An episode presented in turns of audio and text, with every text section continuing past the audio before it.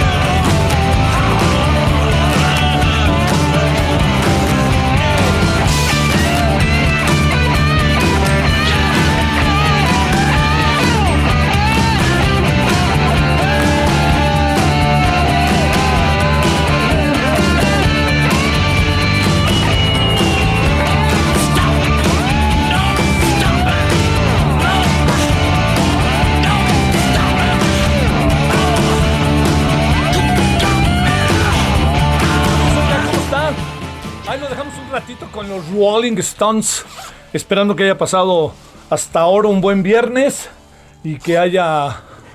Bueno, es este, es el último día del mes, ¿eh? Y es viernes. Ya sabes, mes corto en términos de días y además eh, empieza ya eh, marzo, el próximo lunes.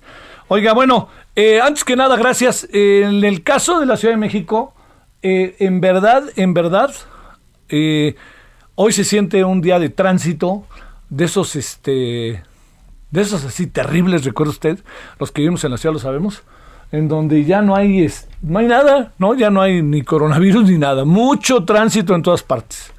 Y además, pues bueno, agréguele que es quincena. Entonces, bueno, ha sido largo el camino desde donde veníamos, muy, muy largo. Largo por el tránsito, sobre todo. Bueno, deseando, le reitero que ojalá tenga un buen fin de semana, ojalá este, eh, la vida le pueda ser sencilla este fin de semana y ojalá ande bien. Ese es nuestro deseo. Y por lo pronto le cuento que, bueno, hay muchos eh, asuntos el día de hoy. Fíjese que hoy es el primer, eh, se cumple un año del primer caso de COVID en América Latina lo que son las cosas, ¿no?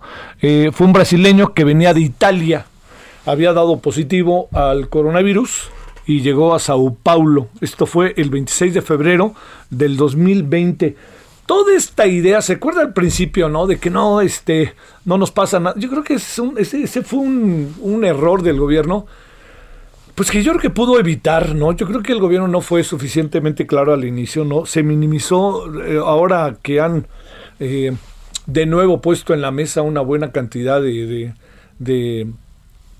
bueno, recuerda uno las declaraciones iniciales del propio presidente, no, no, no, nos quieren poner el cubrebocas como lo hicieron con la influencia, no nos van a callar y todo eso, y de repente cuando uno voltea la cara dice, hijo, no hubo alguien que les dijera por dónde venía esto cuando el mundo entero estaba ya asustado. Fíjese, eh, su servidor andaba, creo que le conté alguna vez, su servidor estaba en Estados Unidos, en febrero fui tres días a a una cuestión ahí en de un, congreso y en el lugar en el que estaba verdaderamente me sorprendió no era ya estaba empezando a sentirse el covid le estoy hablando de febrero ¿eh? de qué será de primeros días de febrero y además de eso pues el asunto era cómo le vamos a hacer para enfrentarlo y esa era la plática en todos lados ¿eh?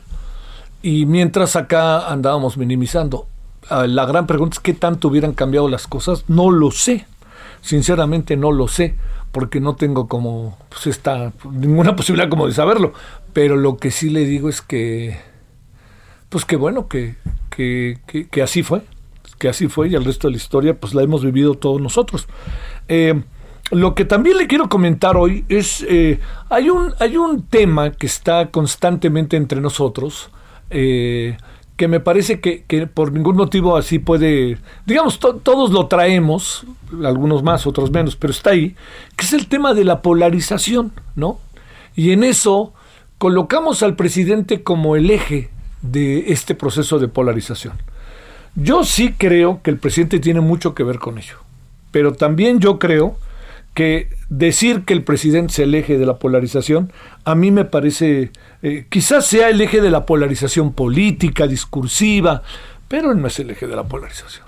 El eje de la polarización son las condiciones sociales, económicas que vive el país. Así de fácil. ¿Qué quiero decir? Que el presidente lo que hace es, forma parte de su estrategia, forma parte de lo que él dice, de lo que él quiere, de, en fin. Pero la verdadera circunstancia, usted y yo lo sabemos que está sinceramente en otro lado. Está en el desarrollo histórico desigual de este país, en una pobreza así desatada, en una injusta distribución de la riqueza, en un crecimiento económico muy magro, y al final de todo eso, pues en, una, en una falta de empleo, en una falta de condiciones eh, que sean favorables para la gente joven y también una clase política que se pelea por el poder y que se pelea por el poder y que no hemos tenido gobiernos, incluyo a este, que pudieran a esta ciudad, a esta sociedad organizarla y cohesionarla. Y eso, pues este, yo le diría, quien hoy habla de los pobres, etcétera, pues en otro tiempo otros hablaron de los pobres pero lo que cambió mucho la dinámica de las cosas, y es ahí en donde creo que tenemos que, plantearlo con, con, decir, tenemos que dejarlo como en claro, es que el presidente López Obrador sí planteó como su eje primero los pobres. Los otros gobiernos también lo hicieron en campañas políticas, pero aquí hay un compromiso que es un compromiso mayúsculo que tiene que dar resultado, ¿eh? porque si no, imagínese en lo que queda la propia sociedad mexicana si algo uno quisiera hoy es que todos estos altísimos niveles de pobreza pudieran revertirse. Si, alguien, si algo se quisiera hoy es que los jóvenes tengan posibilidades de empleo. Pero todo esto tiene un costo y el costo está en cómo lo vamos a ir pagando como sociedad y bajo qué circunstancias. Porque algo que puede pasar, que es un escenario que, que no perdamos de vista, es que las políticas del presidente no alcancen y no alcancen y nos quedemos en un conjunto de, de promesas que a lo largo de un tiempo desarrolló el presidente y que no se lograron cumplir. Y al no, al no lograrse cumplir, al no alcanzarse cumplir, la desazón social va a ser altísima, la impotencia va a ser altísima. Ahora sí que quién vendrá a, crearnos una condición, por lo pronto, de credibilidad. ¿En qué, en qué, en qué vamos a creer para, para, para que alguien dentro de la organización de un país tenga eh, los elementos para hacernos creer y sobre todo que pueda cumplir todo el proceso de condiciones económicas, políticas y sociales nuevas y distintas. Es por eso que se juega, le diría yo, tanto, absolutamente tanto, con lo que está pasando ahora con el presidente López Obrador.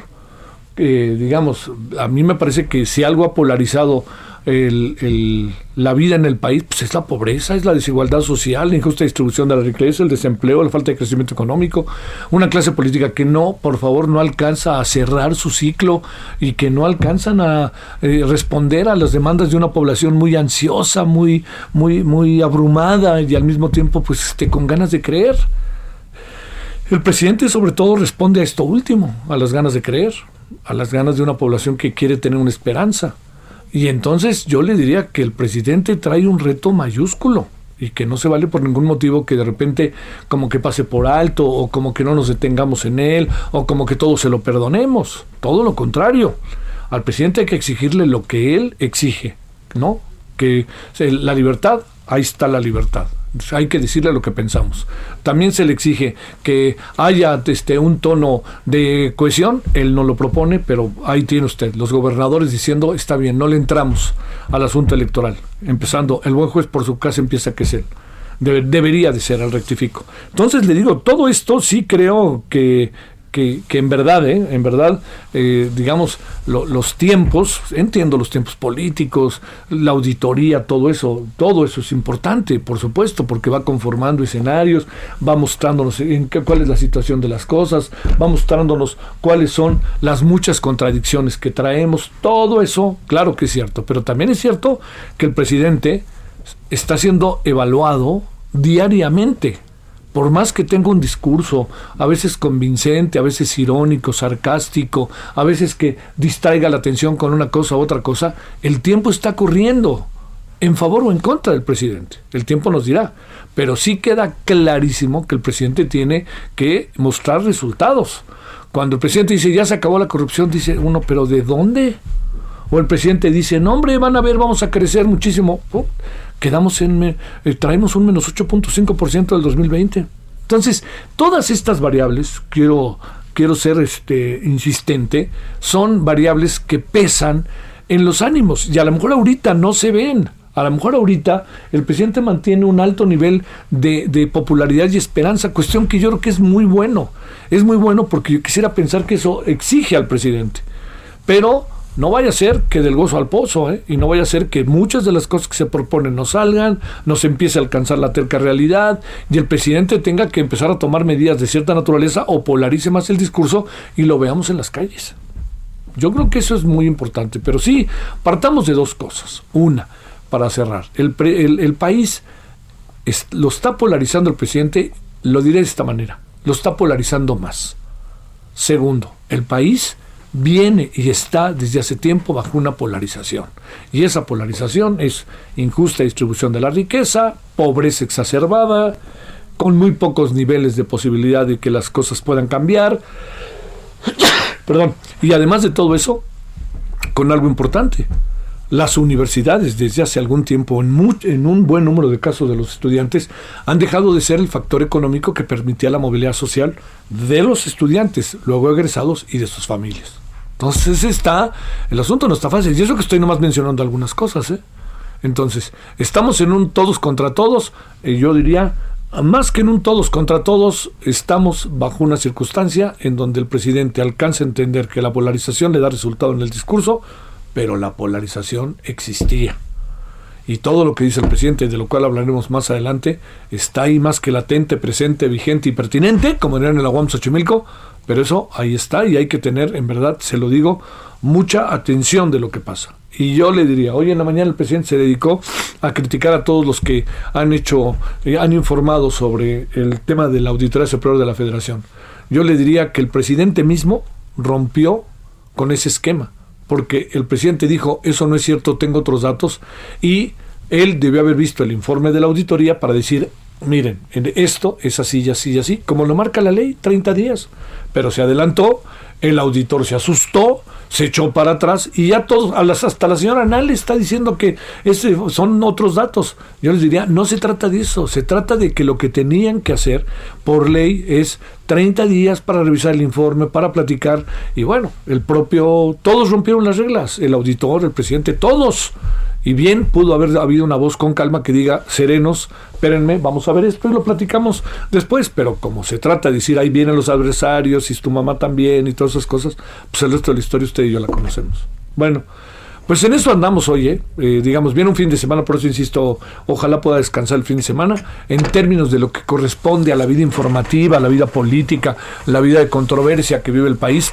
Toda esta semana tuvo una especie de curso intensivo y este, pues veamos qué pasa el próximo lunes y veamos qué pasa el fin de semana, porque el presidente ya da mañaneras de lunes a domingo.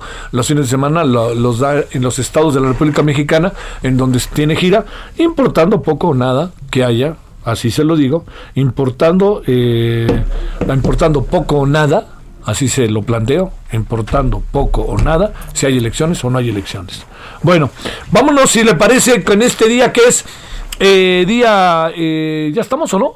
Ya estamos. Vámonos en este día que es viernes, viernes 26 de febrero de este 2021. Nos acordamos de los Rolling Stones porque los Rolling Stones se presentaron ante más de 65 mil personas en el Foro Sol en el 2006. Yo estaba ahí. You Got Me Rocking.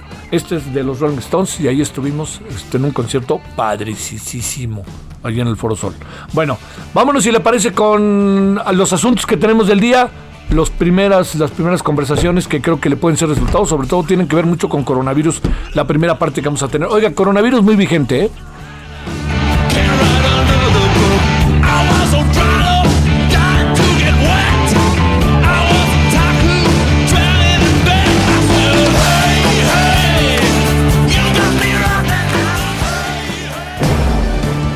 Solórzano, el referente informativo.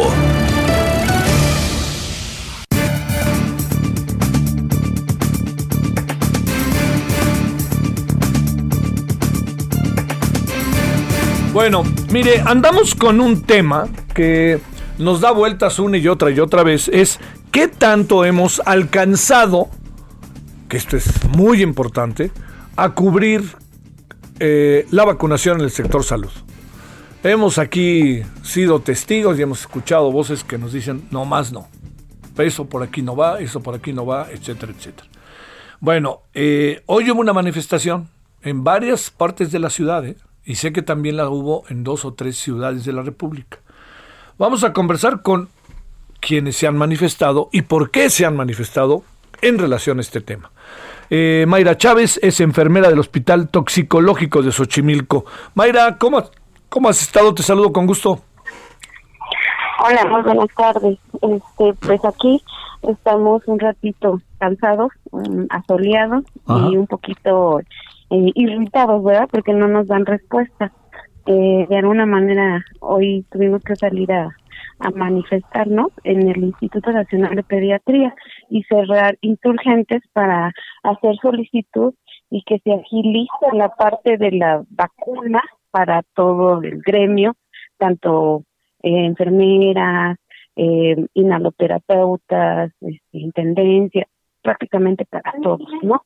Y sin embargo, pues es difícil enfrentarse a esta a esta base de, de, de política porque no nos las quieren dar, ¿no? Según ellos tienen algunas otras prioridades, pero nos dan, no nos dan solución como para cuándo nos puedan iniciar la vacunación para todo este gremio. A ver, ¿qué les dicen eh, en las instancias inmediatas? ¿Cuáles son las razones que les dicen, tomando en cuenta que la autoridad, llámese presidente, llámese Secretaría de Salud, asegura que la primera línea de batalla, que es el sector salud, es la primera que tiene que estar vacunada? ¿Qué les dice la autoridad inmediata? Bueno, que nosotras no estamos en primera línea, somos enfermeras, pero bueno, estamos en primera línea. Eh, les dieron prioridad a los médicos y a nosotras no nos tienen contemplado. Hoy eh, estuvo el secretario, que es el maestro Jonathan Alejandro Barrio, eh, el que se acercó a contemplar algunas peticiones que les estamos haciendo como es esta parte de la petición de vacuna para todo el gremio y que sea equitativa, no nada más para médicos, sino para todos. Eh, desafortunadamente no hay resolución, nos dicen que hasta el lunes podrían darnos una solución, sin embargo nosotros nos vamos a paro, ¿no? Estamos en paro y estamos eh, prácticamente eh, dejando a, por decir, a guardias mínimas de nuestro personal para poder atender a nuestros pequeños en las necesidades más importantes. ¿no? A ver, este Mayra, eh, déjame plantearte, eh, ¿cuál es el contacto que ustedes tienen eh, y cuáles son estos, más allá de que yo en lo personal, permíteme decírtelo, estoy convencido de que todo el sector salud debe de ser vacunado, todo, odontólogos, dentistas, este, enfermeras, camilleros, todo todo, así de fácil, porque el virus no toca ciertas puertas y ciertas puertas no. Pero déjame plantearte, ¿qué, qué es lo que pasa con el trabajo de ustedes?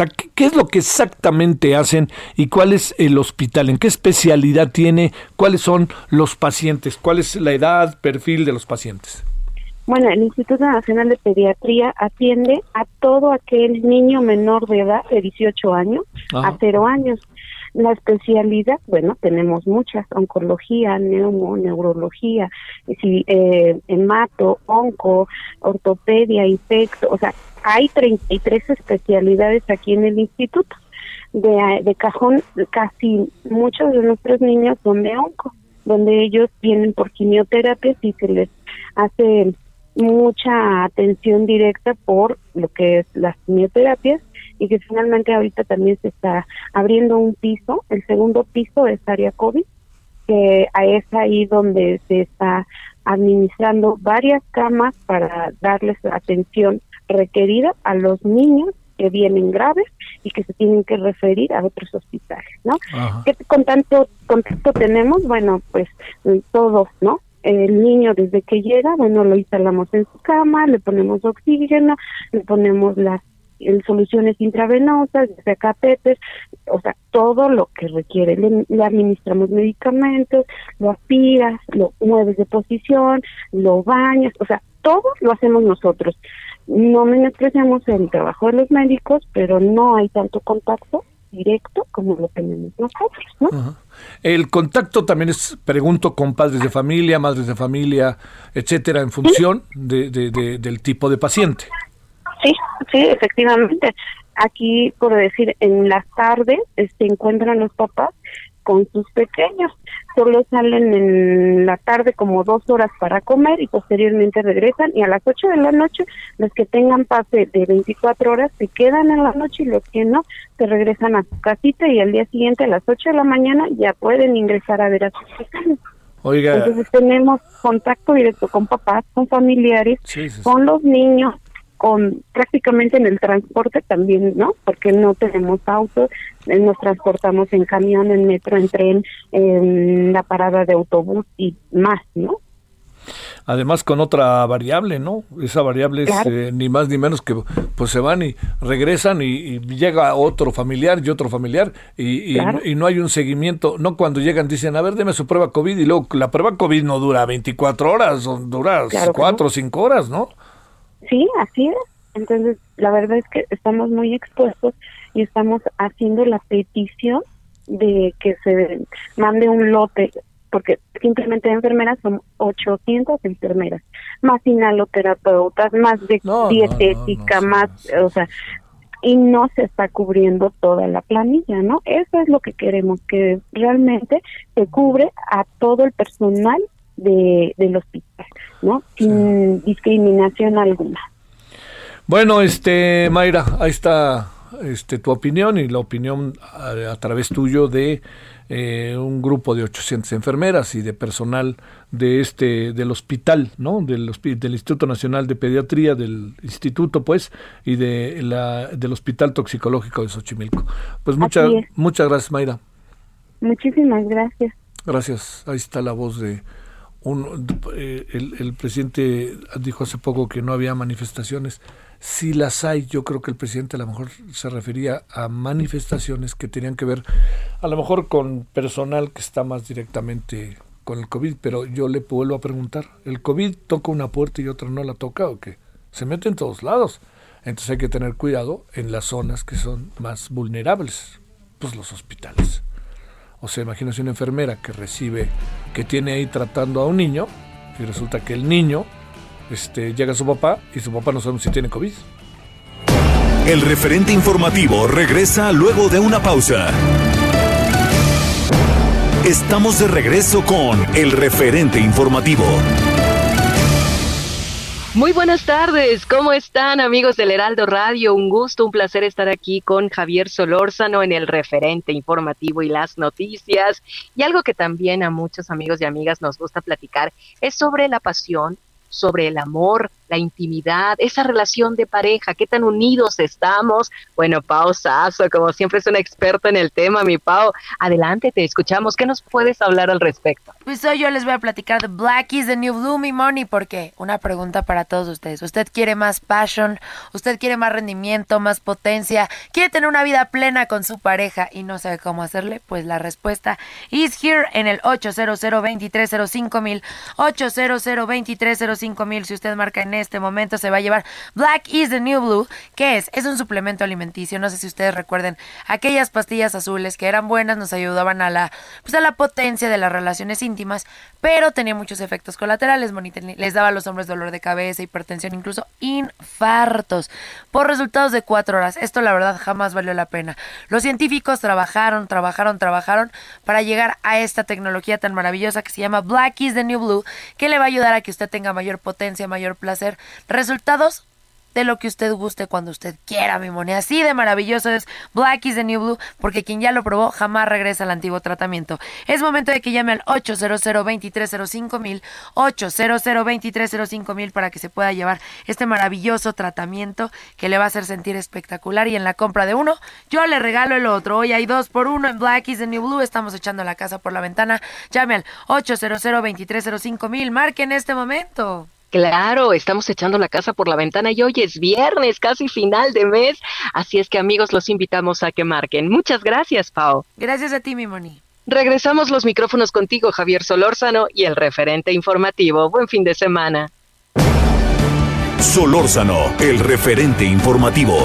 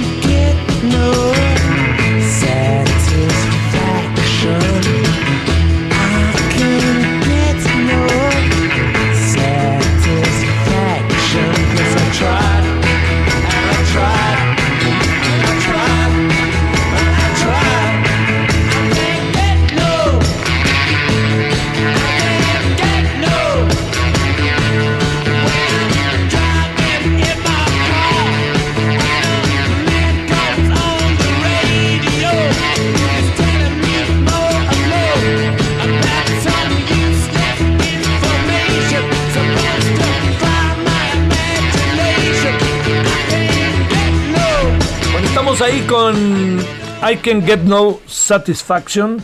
eh, no puedo tener satisfacción, que esto es del 2006 y nos acordamos, bueno, no, pero hace mucho tiempo, pero nos acordamos porque en el 2006 aquí, por aquí estuvieron eh, en México, en el Foro Sol, estuvieron por ahí los eh, Rolling Stones en un concierto maravilloso, por cierto. 65 mil personas estuvimos por ahí. Bueno, vámonos a las 16.33 en la hora del centro.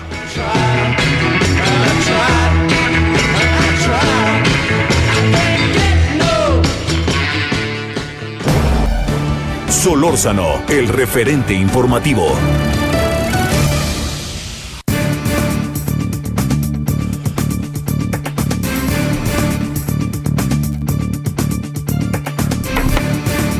Bueno, le cuento que eh, pues cada determinado tiempo, usted lo sabe, nos detenemos con el doctor Fernando Vidal Martínez para que nos cuente cómo ve las cosas, que ve sobre todo eh, considerando algo que es sumamente importante, que es el hecho de que eh, eh, cada determinado tiempo hay que revisar y revisar y estamos ahorita en una etapa que no acaba del todo de, de consolidarse, que es la de las vacunas, eh, todo eso, ¿no? Entonces vamos a, si le parece, a entrarle a este tema con todo vacunas, el semáforo naranja, todas estas cosas que están pasando y que las vive directamente el doctor Fernando Vidal Martínez, médico internista, cardiólogo del Instituto Nacional de Enfermedades Respiratorias del INER.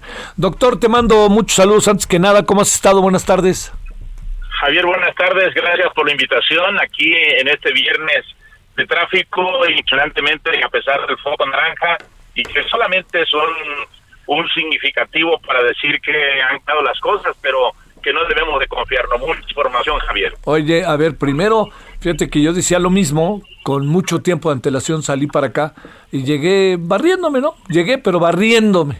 Y yo dije, caray, pero tanto, tanto tiempo que hice el día de hoy. La pregunta es esta, este, Fernando, algo nos está pasando, por lo menos a los que vivimos en la Ciudad de México, que no entendemos, que no entendemos, pareciera, ¿no? Yo creo que es una cuestión importante, Javier, que tenemos que tener en consideración. El hecho de que hayan puesto el semáforo naranja no quiere decir eso es igual a relajarnos, a que las cosas pueden cambiar. Posiblemente ya mucha población está siendo vacunada y esto va a generar que eh, posiblemente la estadística sea mucho menor, pero mientras eso no suceda, hay que tener en consideración que toda la sana distancia, el cubreboca, el, la, la, cuestión relacionada a las masividades, pues de, hay que tratar de evitar, porque realmente estamos ante un viernes que pareciera como si tuviéramos en foco verde, no hubiera pandemia, y esto pues no puede suceder porque las cosas pueden complicarse. A ver, te planteo inicialmente.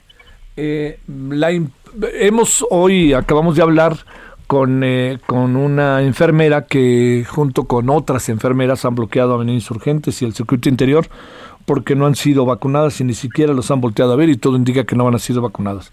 El otro día hablamos con un grupo de odontólogos, eh, yo el otro día platicaba con una de ellas, este, una vecina, que me decía que eh, no hay manera, ¿no? Materialmente de, de convencer que, que es necesario que los vacunen. ¿Qué debemos entender por la vacunación al sector salud?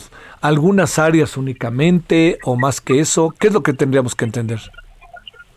Yo creo que el, la estrategia desde el principio que ya se tenía la vacuna era tratar de vigilar que el personal sanitario al final quedara totalmente vacunado. No solamente te puedo decir que la gente, como hemos venido mencionando, desde la limpieza hasta el médico, sino también hay otro grupo de gente que también hay que tener mucho en consideración y que se enfrenta al COVID al día a día, que son los químicos y que obviamente pues, tampoco están siendo vacunados. Yo creo que esa expresión que tienen las enfermeras, odontólogos, médicos y demás, yo creo que habría que revisarlo porque estamos ante una situación de que se agotaron las vacunas de Pfizer, a lo mucho le pusieron la primera dosis de la vacuna y esto está complicando una segunda dosis que tuvo que haberse guardado como yo dije, tiene 600 mil en el personal sanitario, guarda un millón doscientos mil. No empieces a picar de un lado para el otro porque si no mucha gente tiene solamente una dosis, está esperando la segunda dosis, ya, ya pasaron los 21 días, la OMS dice que pueden esperar un poco más de tiempo, pero yo creo que no está siendo justa esa situación. El personal sanitario ya, ya debería estar a alturas, está totalmente vacunado, Javier. A ver, hay otra variable. Dice el Instituto Mexicano del Seguro Social que a un año el IMSS logró rechazar rechazo a pacientes y proteger a su personal médico. Es una afirmación que en los hechos pueda ser eh, pueda ser eh, eh, ratificada, pueda ser parte de un escenario real más que de intenciones. ¿Qué alcanzas a ver, Fernando? En, en, la situación, y lo voy a hablar, yo también trabajo en el Seguro Social, Sí. y una gran cantidad del personal médico de- del instituto verdaderamente está, está vacunada. Entonces, eh, yo creo que sí sobrepasa una, un gran porcentaje el hecho de que tengan la vacunación, te digo porque la información que se vierte a través de los grupos que a los cuales está uno agregado en el Instituto Mexicano del Seguro Social, indica que ya el personal médico prácticamente está casi todo vacunado, si no es que todo vacunado, el personal de enfermería en un buen porcentaje, porque eh, ponen, se tienen que acudir a vacunar los administrativos. O sea, eso quiere decir que ya la, la ola de la vacunación desde el personal médico hacia abajo va en camino y eso habla de que posiblemente sí tenga que ver una situación como la que estás comentando, pero valdrá la pena que, que, que no, ve- no vaya a empezar a ver eh, poblaciones de gente del Instituto Mexicano del Seguro Social, llámese de Intendencia, llámese de otras áreas, que no se han sido vacunados y eso no indicaría que las cifras realmente de lo que se está diciendo, Javier, pero yo creo que sí hay una gran cantidad de gente del personal ya sanitario vacunado, sobre todo el Instituto Mexicano del Seguro Social. Ajá, te decía que, que hoy hablamos con enfermeras de el hospital eh, de, eh, de- a ver, de toxicología de Xochimilco que dicen aquí no ha pasado nada. Aquí nadie nos ha venido a vacunar y nos dicen que mañana, mañana, mañana o que quizás el lunes vamos a hablar con ustedes, cosas de ese tipo. Yo creo que eh, habrá que ver, imagínate si en la Ciudad de México está sucediendo eso, Oh. imagínate lo que puede estar sucediendo en otras poblaciones. Yo creo que esto es algo que verdaderamente debe de, de- de ser dicho por la, la Secretaría de Salud, donde realmente estamos parados con la vacunación y no decir ahora ya vacunamos a la gente de acá, vacunamos a otra gente de acá, estamos vacunando al adulto mayor. Bueno, ¿qué pasa? Entonces, que el día que caiga el personal sanitario, ¿quién realmente va a cuidar a esta población? Yo creo que eso no está siendo, lo voy a decir desde este punto de vista, justo para todos los que trabajamos en el sector salud, para una cuestión de estar en espera de vacuna. O sea, no estamos pidiendo una limosna, estamos pidiendo algo que verdaderamente surja de la Secretaría de Salud, donde no, no debería haber ningún pero. Usted se vacuna del personal de la Secretaría, listo, hay que vacunarlos. Sí, sí, sí, sí. Oye, a ver, déjame plantearte ahí otro asunto. Eh, seguimos eh, es con un proceso, quizá para decirlo de manera muy doméstica, taciturno, eh, muy, no sé si la palabra sea desasiado, pero muy, a- muy, muy, este, como luego dice, ¿no? Este, a, a brincos solamente respecto a la aplicación de las vacunas o qué alcanzas a apreciar. Yo creo que eh, la estrategia no está siendo, y lo digo desde un punto de vista muy personal, Sí. no está siendo yo creo la, la, la adecuada porque yo, yo reitero, debería haberse ya vacunado todo el personal sanitario, debería de haberse ya vacunado a mucha gente económicamente activa, debería de vacunarse a la gente que se expone como los, los que los que manejan las vías de comunicación, en fin, toda esa gente que está expuesta a un alto riesgo ya debería estar vacunada, no estar salteando ahora el Estado de México, ahora en Catepec, ahora en Villahermosa, ahora en, en Oaxaca, no, ya debería de irse así directamente, no como cuando empiezan las cuestiones de las obras, tiene que irse, está terminando esta obra, faltan tres años para terminar, no, irse directamente y vacunar a toda la población ya que se tenga justificada, pero un planteamiento, en una planeación totalmente distinta. Porque yo escuchaba a Marcelo Obrar que se habían pedido 60 millones de vacunas, pero no hay vacunas. Entonces, realmente no estamos en una cuestión totalmente de poder decir sí vamos a tener la posibilidad de que todo el personal vaya a vacunarse. Yo creo que todos tienen derecho, pero vale la pena saber dónde estamos parados realmente, Javier. Oye, Fernando, estamos, eh, por ejemplo, para la Ciudad de México y el Estado de México, es, es, está, está bien, es lo indicado, mejor, no, no dije está bien, es lo indicado estar en el semáforo color naranja. Mira, la, podemos decir que un poco las estadísticas, eh, eh, vamos a llamar que se han frenado un poquito, aunque ya pintamos más de 2 millones de contagiados Ajá. y casi ya le pegamos a los 200 mil muertes. Entonces, yo creo que verdaderamente esa, esa estadística, tanto la ciudad como el Estado de México, yo en lo personal creo que sí, el- a lo mejor el foco naranja, pero con más restricciones, no como lo que está sucediendo, porque si no volveremos a la misma cuestión de hace prácticamente ya un año. Nos confiamos y realmente las cosas pueden cambiar totalmente. Cuando inició la pandemia, dicho sea de paso, el 28 cumplimos el primer año que llegó el primer paciente al Instituto Mexicano, al Instituto de Enfermedades Respiratorias. Yo creo que todo eso es una cuestión que debe de alertarnos, pero cuando sucedía la pandemia en esa época, verdaderamente las calles habían estaban desoladas, no como ahora que prácticamente pareciera que no existe pues, ni siquiera el foco naranja. Yo creo que un semáforo totalmente distinto que la gente se lo está creyendo. Yo creo que se tiene que ser más estricto en esa situación, Javier. Bueno, oye, y por último, ¿qué alcanzas a, apreciar en esta cotidianidad en la que tú vives, eh, Fernando? Eh, digamos, el trato camas, el trato diario con la gente, todas estas variables que son quizás el mejor indicador más allá de los números, sin, sin menosprecio de ellos, por supuesto, porque nos sirven para tener referentes, pero este, este diario, ver personas, ver enfermos, familiares, ver cómo evolucionan, ver qué pasa si ya están vacunados, ver to- todas estas cosas que, que, que, que, si me permites, parecido incluso hasta de, de manera un poco como, como de, de organización, ¿no? Este, ¿Qué parte hay de todo ello? Yo creo que el- el- la cuestión relacionada a lo que se vive en el día a día, yo creo que se ha cambiado.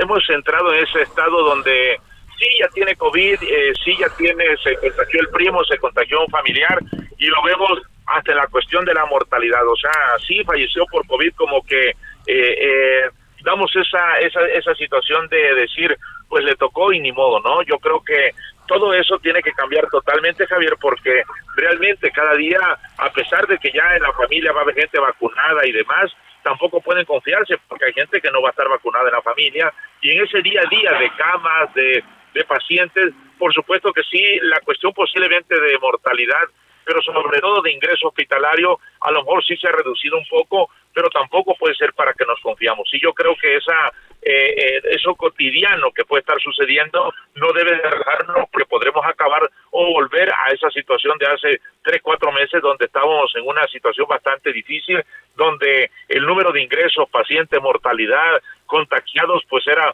bastante importante y no hay que dejar de recordar el mes de enero que es un mes totalmente desastroso. Entonces, yo creo que vale la pena no relajarse y estar pendiente de todo esto. No hemos ganado la batalla, aunque tengamos las vacunas, porque la cantidad de anticuerpos que produce la vacuna tampoco te dan la protección total. Y si uno de la familia está vacunado y el resto no, pues el riesgo de contagio todavía existe en el grupo de población. Claro, y además, ¿sabes qué? De repente me, me da la impresión, por lo que he visto en algunos casos últimamente, eh, Fernando, no sé si lo compartas, que, que hay una idea de que si te da una vez ya no te vuelve a dar y cada vez aparecen más recontagios, por decirlo de alguna forma. Claro, eh, hay que recordar que la protección del anticuerpo en, en situaciones cuando uno tiene COVID es entre 5 y 6 meses y el riesgo de recontagio existe. Lo que sí no sabemos y está determinado, si tú fuiste un paciente con COVID con neumonía, el recontagio cómo pueda presentarse, porque afortunadamente no son la gran cantidad de casos que nos dé la oportunidad de investigar qué pudiera suceder en un momento dado. Y yo creo que todo eso pues es importante conocerlo porque tampoco sabemos cuáles son las medidas de tratamiento que podrían darse a ese tipo de pacientes o van a seguir siendo las mismas. Y yo creo que esa parte del recontagio es importante. Escuchaba yo hace poco la cepa inglesa en Tamaulipas, en Guadalajara, la cepa brasileña en Chiapas, en fin, hay que tener cuidado porque estamos eh, desconociendo algunas cosas que podrían presentarse en su momento y por supuesto ese que se contagió con esta cepa puede recontagiarse las otras que no sabemos qué tan agresivas pudieran ser. Fernando, que tengas un muy buen fin de semana si vas a estar con cierta capacidad de maniobra y te mando un saludo. Javier, pues muchísimas gracias aquí en el tráfico y realmente recordarle a la población que esto no se termina, no hay que relajarse, hay que seguir teniendo las medidas necesarias y sobre todo tratar de evitar que en un momento dado esto se complique. Gracias Javier por la, por la invitación y como siempre a tus órdenes, esperemos en un futuro saludarnos y poder platicar de que hemos vencido un poco a esta pandemia. Ojalá, ojalá, ojalá. Buenas tardes, doctor Fernando Vidal Martínez. Gracias. Gracias. Gracias.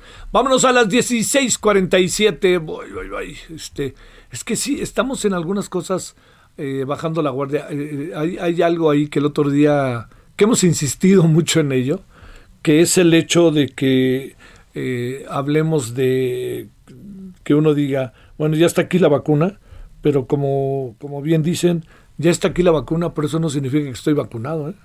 O sea, oiga, ya se ve la luz del túnel, que yo insisto que es muy tenue.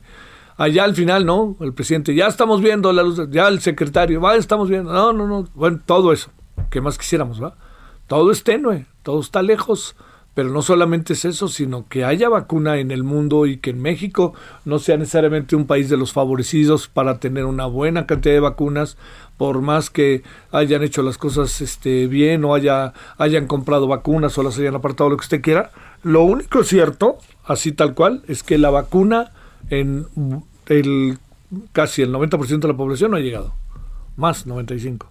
Y lo que no podemos perder de vista es que el hecho de que esté la vacuna no significa que ya no nos va a dar, ¿eh? O no significa que nos da y nos ponen la vacuna y se nos quita, ¿eh? No, no va por ahí, ¿eh? No va por ahí, está mega comprobado.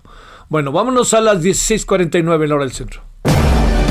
Solórzano, el referente informativo.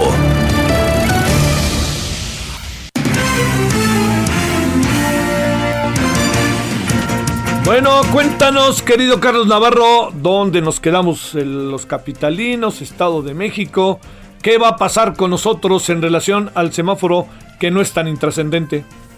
Buenas tardes, Javier. Te saludo con gusto a ti, al auditorio, y bien comentarte a ti, a los radioescuchas, que la Ciudad de México se mantiene la próxima semana en el naranja el semáforo epidemiológico, pero con la reapertura de cines, teatros, museos, así como mayor aforo para los gimnasios y restaurantes. La jefa de gobierno, Claudia Sheinbaum, explicó que esto se da después de que la ciudad se encuentre en un 14% de la positividad mientras que en los meses que más ligero estuvo la pandemia, que fue octubre y septiembre, la positividad en esa época era del 22%. Comentarte que el director de Gobierno Digital de la Agencia Digital de Innovación Pública, Eduardo Clark, explicó que en la Ciudad de México actualmente hay tre- 4.393 personas hospitalizadas por el nuevo coronavirus, de las cuales 1.361 requieren un ventilador. Esto se traduce ya en una ocupación hospitalaria, Javier, del 53.2% y es por ello que están dando mayor apertura a las actividades.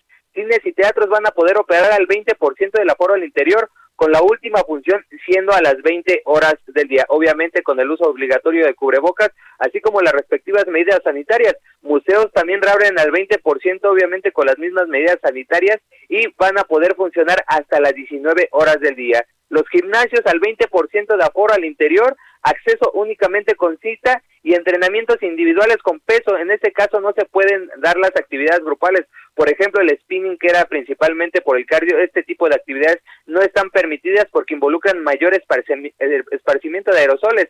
También comentarte, Javier, que los restaurantes ya tienen mayor margen de maniobra a su interior. Las, esta semana operaron al 20% de su capacidad y ahora van a poder operar al 30% de su capacidad y está permitido que tengan actividades en su interior hasta las 19 horas. Ya a las 22 horas el, el servicio solamente es para llevar. También comentarte que el mismo Eduardo Clark, director del gobierno digital de la DIF, reconoció que hay un desfase de hasta 15 días en el registro de muertes por COVID-19 en la Ciudad de México. Hoy en el Heraldo de México publicamos que mientras los contagios en las primeras tres semanas de febrero venían a la baja en un 42.6% en comparación con el mismo periodo de enero, las muertes habían repuntado alrededor del 11%, Javier. En este caso, el mismo director de Gobierno Digital de la DIP reconoció que el tema del Sistema Nacional de Vigilancia Epidemiológica lleva un cierto retraso en la publicación de, lo- de las muertes por COVID-19, estas que ya tuvieron una prueba confirmatoria y tardan hasta 15 días para darlo a conocer y es por eso que en el reporte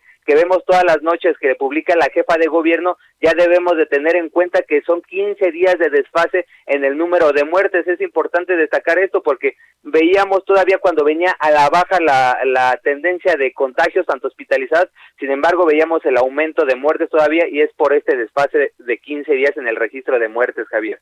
Te mando un saludo, mi querido Carlos, buenas tardes. Hasta luego, buenas tardes, Javier. En un minutito y medio te escuchamos, Claudia Espinosa, hasta Puebla. ¿Cómo estás? Muy bien, eh, Javier, te saludo con gusto a ti a los amigos del Heraldo Media Group. Pues este día se dio a conocer el aumento de 246 nuevos contagios de COVID-19. La entidad suma ya 71.468 casos de los que va de la pandemia. En este momento, 946 permosa- personas permanecen activas con los casos en 68 municipios. Y bueno, en materia de hospitalización, hay 911 personas hospitalizadas, 134 pues graves, ya que requieren de ventilación mecánica. Los decesos se reportaron todavía eh, de una manera alta, 30 en las últimas horas. Y bueno, el acumulado ya de las personas que lamentablemente han perdido la vida por COVID-19 en Puebla es de 9.365 personas. Es la información que se ha registrado desde Puebla.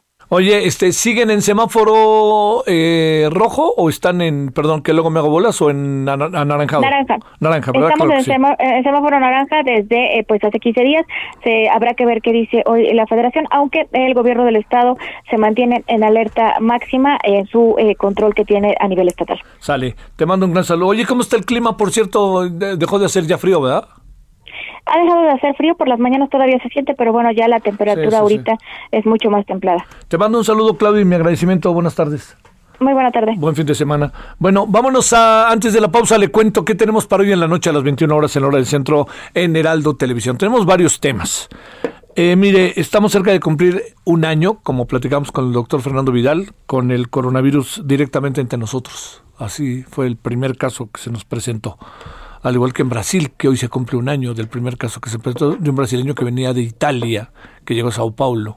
Bueno, eso es lo primero. Luego, lo segundo es que vamos a hablar de ello y vamos a hablar de los números. A ver, la evolución numérica, ¿qué lógica ha tenido? Oiga, teníamos eh, 60, teníamos, eh, teníamos el doble, el triple, eh, 60 mil era una locura, andamos en 180 mil, hay gente que dice que estamos por mucho, mucho más arriba que eso. En fin, bueno, vamos a hablar con Arturo Bradley. Hoy vamos a estar en al 10 para las 10, 10 minutos de conversación, como los viernes. Vamos a conversar el día de hoy con la arquitecta mexicana maravillosa, por cierto, que se llama Tatiana Viloa. A ver qué le parece esto que ha hecho Tatiana. Y finalmente vamos a hablar de las redes en términos del proceso de regulación, por dónde debe de ir, con especialistas en redes, ¿eh? para ver ellos qué es lo que alcanzan a apreciar. Bueno, todo eso en la noche y por lo pronto tenemos una horita más y aquí le esperamos después de la pausa. El referente informativo regresa luego de una pausa. Tarde a tarde, lo que necesitas saber de forma ligera, con un tono accesible. Solórzano, el referente informativo.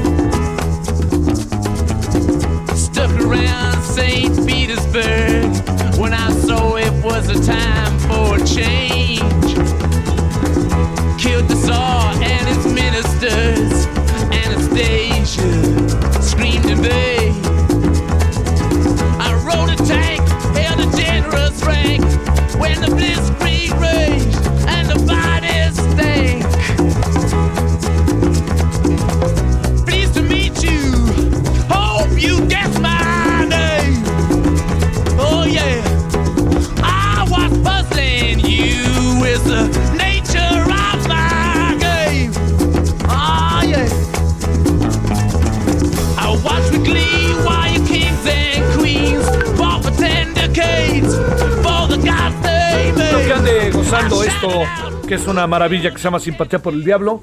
Este, pues como dicen luego, el diablo es más divertido. Eh, eh, pero lo que le- es una buena canción ¿no? de los Rolling Stones. Nos estamos acordando de ellos porque en 2006, el 26 de febrero, se presentaron en el Foro Sol eh, 65 mil personas, más todas las que se quedaron afuera y que hubieran querido ir ¿eh? a ver este extraordinario grupo fuera de serie llamado Rolling Stones. Ya están viejitos, no sé cómo le han hecho para conservarse juntos, siguen siendo una máquina de hacer dinero, todo eso. Pero bueno, es un gran grupo inglés, los Rolling Stones. Y esto es Simpatía por el Diablo, de las más emblemáticas canciones de este grupo inglés. En verdad que maravilloso. Eh, yo un día le conté, pero ya parece, sácale punta, ¿no? Ah, No Mami Blue.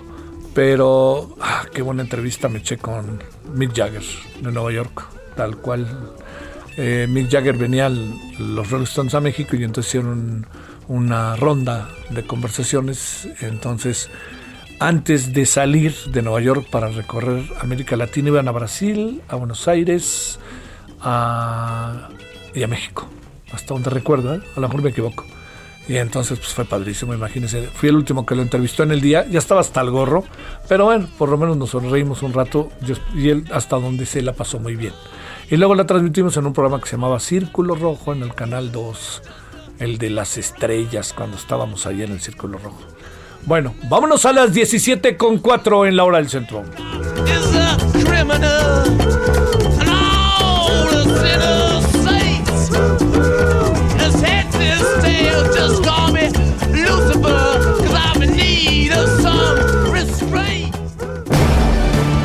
Solórzano, el referente informativo. ¿Qué, importancia juega el bajo en esa canción, no? No sé si, son, si usted es muy musical, vea qué, qué importancia juega el bajo. Bueno, vámonos a las 17 con 4 en la hora del centro. Le queremos agradecer de nuevo en poco tiempo, eh, porque hace poquitito hablamos con él, David Saucedo, especialista en seguridad pública. David, te saludo con mucho gusto. ¿Cómo has estado? ¿Qué tal, Javier? Muy bien, a tus órdenes. Pues otra vez ahí vamos por ti y te agradezco que estés por ahí. Primero, déjame, déjame, este, eh, déjame plantearte. Eh, eh, platicábamos el otro día del significado que tenía la detención, que habían muchas posibilidades de la detención de Emma Coronel. Ahora hay un medio de comunicación que asegura que todo se preparó para que ella se entregara y todas las consideraciones que pueda haber y lo que tú me digas. A ver, ¿Tú qué crees de todo eso ya después de varios días en que incluso no hemos sabido absolutamente nada de ella de no ser que está detenida? Así es, lo único que tenemos es información de trascendidos que provienen evidentemente de las propias fuentes oficiales. Con base en esta información, cabría suponer que Emma Coronel, si es que en efecto negoció su entrega a las autoridades en los Estados Unidos, solo hay de dos sopas, o bien que ya se encontraba en una situación de inminente riesgo, en cuyo caso ya no veía eh, que su seguridad estuviese asegurada en México y al igual que otros integrantes eh, de la élite del narcotráfico en México decidieron entregarse a las autoridades en los Estados Unidos. El caso más reciente habría sido, si no me equivoco, el del Minilic, que ante la derrota que sufrió a manos de los chapitos decide entregarse a la DEA para de esta manera eh, poder eh, conservar la vida. Eh, en un segundo término, la entrega, eh, si no se debió a una amenaza directa a su- a su- hacia su seguridad, pudo haberse debido eh, ante la posibilidad de que la DEA, eh, el FBI el Departamento de Justicia estuviesen ya eh, tras su, pista, tras, tras- detrás de ella, y de una manera, de manera muy práctica, en una negociación con sus abogados, decidieran ella- ellos pactar la entrega para eh, obtener una situación preferencial. Eh, el analista Alejandro Hop el día de hoy eh, también deshizo otra hipótesis que también parece Sí, muy, sí, muy sí, muy interesante allá en la Universal, ¿no? Así es, señalando que pudiera deberse también eh, a una, una negociación eh, que estuviera conduciendo el Chapo Guzmán a cambio de una situación que ya habíamos platicado contigo en un, un momento anterior, eh, de una eh, posible eh, mejoramiento de las condiciones carcelarias que ya no fueran tan estrictas como las que hay actualmente. Yo agregaría dos elementos adicionales, la posibilidad de que él siguiera el Chapo Guzmán conservando eh, parte de su fortuna, algunos activos de negocios de procedencia legal, y en segundo lugar, que no se tocara a otros integrantes de su primer círculo. Ararararam. A ver, primero, ¿qué te parece si desmenuzamos así como parte por parte? Primero, ¿crees, ¿crees que se pudo haber entregado? ¿Cabe como una posibilidad grande o cabe como parte de, entremos de la especulación? Eh, para mí me parecía un poquito inverosímil en virtud de que ella se, se manejaba con eh, gran libertad, con profundo desparpajo, incluso al grado de ser influencer en redes sociales. Parecía que todos estos eh, pasos que daba en los medios de comunicación, incluso participó en un reality, pareciera que tenía un anillo de seguridad que le mantenía muy al margen de cualquier tipo de amenaza a su seguridad y también de cualquier procedimiento de tipo judicial. Daba la sensación de que no ella no tenía necesidad de llegar a, esta situación. Eh, si cambió el panorama es algo que solo sabremos con el tiempo y una vez que se desclasifiquen los archivos, este que seguramente tendremos ya en nuestras manos dentro de algunos años, pero de brote pronto sí me parecía y me sigue pareciendo un poco inverosímil que ella se haya ent- entregado a no ser que se tratara, tratara de una estrategia judicial conducida ya sea por sus abogados o por el propio Chapo Guzmán. Pero así, tal como se percibía su manera de conducirse, eh, con, un gran aplomo, incluso participando en estos esquemas de, promoción televisiva, pues a mí me parecía realmente inverosímil. recordando, si, si, si me equivoco me dices David, la hipótesis que tú tenías de que les dejó de ser útil estando fuera y ya llegó el momento de que pague sus, sus, este, sus responsabilidades como presunta participante del cártel. ¿Eso se mantiene? Eh, yo creo que sí, evidentemente, porque eh, Emma Coronel evidentemente no solo sería un informante, sino que también sería testigo de cargo. Eh, como tú sabes, la justicia norteamericana precisa de, de, casos muy consolidados para poder llevar a tribunales. Me parece que en este caso ya Emma dejaba de ser un informante y tendría que convertirse ya en, en un testigo frente a los jurados. Eh, en este sentido, ella tendría que también admitir parte de responsabilidad en todas las tramas triquiñuelas del el cártel de Sinaloa en las que fue partícipe y de las que sabemos ya ahorita, estamos hablando no solo de la fuga de Chapo Guzmán, sino también del trasiego de drogas a los Estados Unidos. Es decir, eh, que ella ha sido eh, solo informante, pero también fue partícipe, sería una de las condiciones que posibilitarían que ella misma este, estuviese ya involucrada en esta trama judicial tejida por el por la DEA. Ajá. A ver, y ahí el tercer asunto, eh, ella, eh, vamos a presumir que se va a, a esta eh, figura llamada testigo protegido. testigo protegido, David, ¿qué podría, testiga protegida o protestiga protegido, qué podría contar que hasta la hora no lo supiera el FBI y la DEA? Yo creo que eh, se tiene prácticamente toda la historia eh, de la vida delictiva de Chapo Guzmán, en efecto coincido contigo, eh, teniendo la narrativa casi en su totalidad, me parece que algo que le ha hecho falta a la justicia norteamericana es contar con los testigos de cargo, es decir, no solo con los testimonios, sino también con personas que estuviesen directamente involucrados. Es decir, entrar a la minucia y al detalle, cuentas bancarias, montos, fechas, lugares, funcionarios involucrados, eh, el monto, el tamaño de los cargamentos.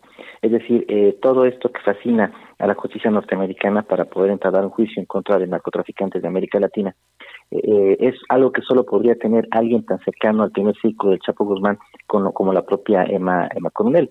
evidentemente, quienes estamos del otro lado, analistas, periodistas, comunicadores, tenemos el, el bosque, pero no tenemos los árboles. Y es algo que ella sí puede proporcionar, no solo los árboles, las ramas y los frutos. Eso es este, importante. A ver, aquí la otra parte, todo se concentra en este momento, David, en los Estados Unidos. Y se habla de asuntos de México, pero pareciera que México no persigue ningún asunto. La justicia mexicana no persigue ningún asunto. Eso es así. ¿Qué tendría que pasar? No nos jalarán de repente allá, ahora sí que las, las orejas para decirnos, oigan, estamos aquí deteniendo a alguien que tiene que ver con ustedes y ustedes ni siquiera la voltean a ver. Así tendría que ser, sobre todo ante la actitud, eh, eh, vamos a decir, extraña, por no decir sospechosa, del gobierno federal en su trato al cártel de Sinaloa. Como es de todo sabido, el gobierno de la 4T ha lanzado una estrategia que yo comparto en todo caso de combate al cártel Jalisco Nueva Generación, pero eh, quienes están incendiando el país no solo son los jaliscienses, sino también el cártel de Sinaloa en las distintas guerras de conquista que han prendido en varios estados. pero pareciera que en términos futbolísticos, solo se está chutando de un solo lado. Sí, se está jugando en una, sola portería, ¿no? Me da la impresión de que por ahí el árbitro está cargando un poquito la mano de un solo equipo y del otro vemos una, una actitud, pues no de brazos caídos, pero pareciera que no es la prioridad. Eh, y esto a pesar de, escándalos tan tan grandes como lo que fue el, el, Culiacanazo. Eh, pero pareciera que en todo caso para con el cártel de Sinaloa hay una actitud un poco de brazos caídos y una actitud sí punitiva en contra del cártel con Nueva Generación. en efecto, las autoridades norteamericanas tendrían que avanzar en esta línea. A ver, oye, a ver, otro otro asunto por ahí que me parece que, que digamos, en todo este eh, mar de, de circunstancias, ¿Qué podría pasar entre Emma Coronel y los hijos del Chapo que se ve que cada, cada vez juegan un papel más protagónico? Bueno, cada vez que se, el Chapo pisaba la cárcel había un conflicto al interior del cártel de Sinaloa para saber quiénes eran quienes eh, podían llevar el control. En su momento fue un conflicto entre Damaso y, los hijos del Chapo. El, el Mayo Zambada, un poquito como referee, como árbitro, tratando de mediar en el conflicto. Eh, ahora que nuevamente el Chapo Guzmán se encuentra en prisión y ante la dificultad de poder girar órdenes al exterior, mandar instrucciones sobre la conducción de su organización criminal, seguramente hubo nuevamente una pelea eh, por el control eh, de los territorios, de las plazas, y, en este sentido la presencia de Emma Coronel pudiera ser, como ha ocurrido en otros casos, un tanto incómoda. Esta situación de la pelea de los propios herederos del capo mayor de una organización no es nueva, ni siquiera alimentamos nosotros. La vivieron en su momento eh, los capos del cártel de Cali, del cártel de Medellín, eh, con el patriarca de la organización en prisión, se desata una guerra sucesoria, de la que hasta el momento, por, la información de la que teníamos acceso, pues Emma Coronel se había mantenido al margen. Sabíamos que había habido una disputa entre el Mayo Zambada y los Chapitos. Sabíamos que incluso entre los propios Chapitos había diferencias, pero no sabíamos que había como tal un, diferendo con Emma Coronel. Es una información totalmente nueva y una vertiente que habría que investigar.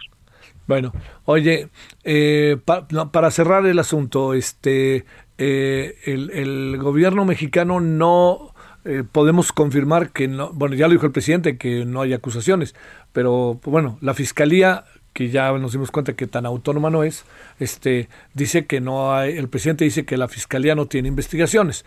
La clave del asunto está, eh, ¿eso qué presumes que se va a quedar así o qué, David? Bueno, yo creo que ahí eh, eh Alejandro Hertz va a tener que generar una investigación espejo para no quedarse a la saga un poco para enfrentar las críticas que se van a presentar de, manera natural en los medios mexicanos por la aparente inacción del gobierno federal frente al cártel de Sinaloa y que sea el gobierno norteamericano la punta de lanza de una investigación contra el cártel de Sinaloa y no el propio gobierno gobierno mexicano. Yo creo que se van a generar por ahí algunos procedimientos, creo que va, por va a haber ahí algún tipo de, secuelas, pero eh, quien va a tener la batuta en este tema seguramente va a ser eh, el, gobierno de los Estados Unidos. Y en ese sentido, pues eh, creo que también eh, se da marcha atrás a la que ya parecía ser la liberación de, de, Güero Palma. Sí. ya en este ah, claro, ese era el otro tema que quería ver. Cuéntame. Mira, la información a la que yo pude, pude tener acceso es que los norteamericanos se enteraron que había la posibilidad de que se quedara en libertad el Güero Palma y se movilizaron para evitar lo que ocurrió en su momento con, con Caro Quintero en, como tú recordarás, en el gobierno de Enrique Peña, eh, por allí este, se, da la liberación de, de, Caro Quintero, incluso él dio algunas entrevistas a revistas eh, mexicanas, a varios medios, en donde eh, pues él declaraba que se iba a alejar de, la vida delictiva. Y pues a la vuelta de los, de los meses nos encontramos que se encuentra liberando una organización criminal en el noreste del, del, país. la situación del Güero Palma es un poco distinta, es un hombre ya mayor de edad, si no me equivoco, debe tener aproximadamente 80, 81 años, no creo que esté en condiciones físicas de poder incorporarse como jefe de una organización delictiva, pero sí estar en la periferia de la misma. Eh, la liberación de un alto narcotraficante de alto perfil del cártel de Sinaloa para los norteamericanos era sencillamente intolerable. Entiendo que hubo un cruce de comunicaciones entre la embajada norteamericana y el, canciller Marcelo Ebrard para frenar esta liberación y me parece que así ocurrió. Daba la impresión de que estaba con un pie fuera, ¿no? Eh, prácticamente incluso con el mariachi a punto de celebrar. Pero la embajada norteamericana creo que tuvo conocimiento de manera muy pronta de esta situación y se movilizó para evitarlo. ¿no? Eh, ¿Al final quedará como testigo protegido la señora o no? Me parece que sí será. Dentro de poco vamos a conocer nuevamente episodios espeluznantes, una trama todavía por desempeñar de lo que no se contó en el primer juicio del Chapo Guzmán y de lo que ahora conoceremos vía Emma Coronel. Oye, ¿debió el gobierno mexicano y el presidente aceptar y tomar la decisión con todos los riesgos que podía traer de no dejar ir a Ovidio, de no dejar ir al hijo del Chapo Guzmán en Culiacán?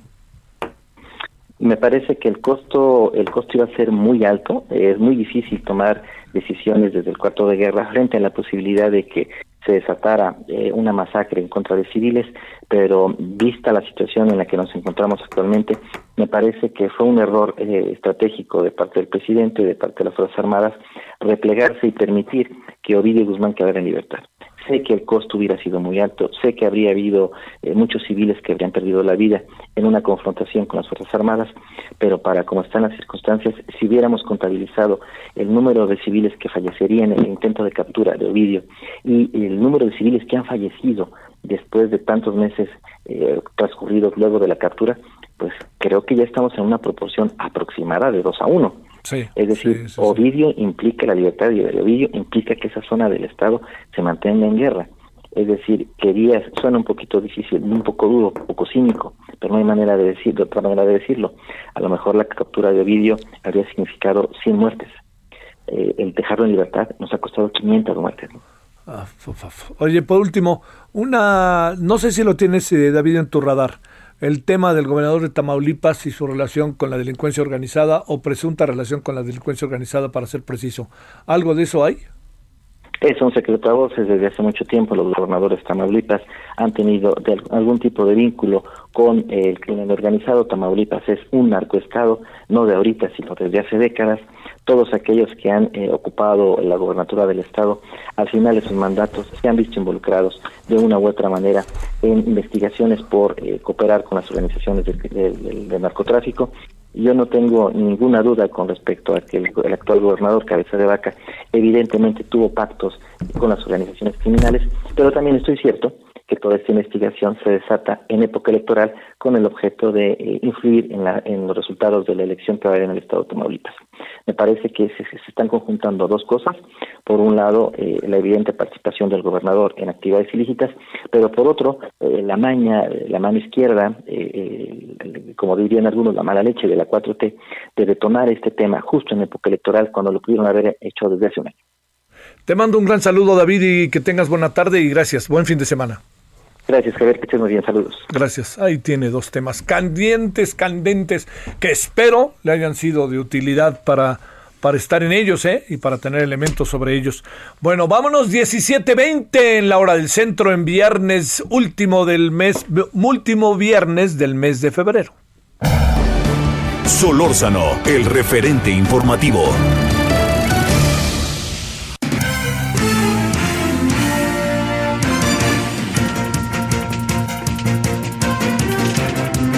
Charbel Lucio, ¿cómo estás? ¿Cómo anda la, vida en Michoacán? Buenas tardes. ¿Qué tal, Javier? Buenas tardes. Pues te platico que este viernes fueron encontrados los cuerpos sin vida de cinco personas en el municipio de Zamora. Este hallazgo ocurrió en la carretera Santiaguillo a Tacheo, donde automovilistas y campesinos vieron los restos humanos y dieron aviso a los servicios de emergencia. Estos cuerpos presentaban disparos por arma de fuego y huellas visibles de tortura mientras peritos forenses eh, ordenaban el levantamiento de estos cuerpos. En ese mismo municipio, en la cabecera municipal, otro hombre era asesinado a tiros. Estos eh, homicidios ya son investigados por la Fiscalía General del Estado. Te comento también que en los últimos 10 días en Michoacán se han perpetrado cuatro multihomicidios con 19 víctimas en los municipios de Zamora, Salvador Escalante y Tacámbaro. Así las cosas en Michoacán. Ese es el reporte. Sale, muchas gracias. Eh, ni idea todavía de qué fue, quiénes son, etcétera, ¿verdad? No, no está todavía del todo claro de quién son estos cadáveres, ni ha habido reclamos, ni cosa parecida, ¿verdad? Lamentablemente no, te comento, son 19 víctimas en cuatro multimicidios y ni un solo detenido por estos crímenes. Te mando un saludo, Charbel, buen, eh, buen fin de semana. Seguimos pendientes. Vámonos a San Luis Potosí, Pepe Alemán, ¿qué pasa por allá? Buenas tardes. Javier Solórzano, muy buenas tardes y para informarte a ti y al auditorio que, bueno, anoche en el municipio huasteco de Ciudad Valles, la población de, sobre todo del centro de la cabecera municipal, vivió momentos de terror donde se dieron varios eh, enfrentamientos a balazos entre la policía municipal y un grupo de civiles fuertemente armados. Hoy en conferencia de prensa el vicefiscal Aarón Castro Sánchez y el encargado de despacho de la Secretaría de Seguridad Pública, eh, Carlos Arturo Landeros, precisaron que se trata de un grupo, de una célula denominada los espartanos, del grupo delincuencial Cártel del Golfo, que intentaba apoderarse de la plaza. En las eh, eh, calles del centro de Ciudad Valles se dieron las refriegas y en una de ellas murieron tres personas. Lamentablemente una de ellas una eh, pareja que transitaba por el lugar y fueron alcanzados por las balas y eh, ahí murió un hombre y una mujer quedó herida. Javier, eh, la refriega continuó durante varios minutos, hay videos que ilustran sobre todo con sonidos de el impacto de el enfrentamiento que afectó a toda la población que se refugió en sus casas. Por la mañana le eh, descubrieron en una finca las eh, cinco vehículos, cinco camionetas que fueron abandonadas por el grupo delincuencial donde encontraron eh, eh, armas largas, cortas, fornituras, cartuchos y un cadáver más que estaba entre las cajas de las camionetas. Javier, el, este grupo delincuencial, según los mandos policíacos, eh, ha, ha trazado una ruta de terror desde los límites con Tamaulipas y la Huasteca, pasando por la zona media hasta Matehuala y llegando hasta Zacatecas. De ese tamaño es este grupo que está causando terror y muchas ejecuciones en los últimos días. Es la información al momento, Javier. Uf, uf, uf. Bueno, sale, muchas gracias. Eh, te mando un saludo, Pepe, hasta allá. Buenas tardes. Fíjese, dos notas antes de irnos a la pausa. La primera, Charbel Lucio localizan cinco cadáveres en una carretera de Zamora, Michoacán. Michoacán. Después, Pepe Alemán, desde San Luis Potosí, confirma Fiscalía cinco muertos y dos heridos durante enfrentamientos anoche que se extendieron por toda la ciudad en Ciudad Valles, San Luis Potosí. ¿Cómo ve? No, pues, espérame, esa es la terca realidad, ¿eh? No le demos vueltas. Bueno, vamos eh, a la pausa. Le cuento, también había otro asunto. Ah, ¿sabe qué? También rápidamente lo leo en rapidito. El, reportero, el periodista deportivo, que además me parece que es bueno, la verdad, ¿eh? David Medrano, viajando a Tepatitlán para hacer radio, nos encañonaron y si no somos periodistas, nos hubieran metido las balas. Pausa. El referente informativo regresa luego de una pausa. Estamos de regreso con el referente informativo.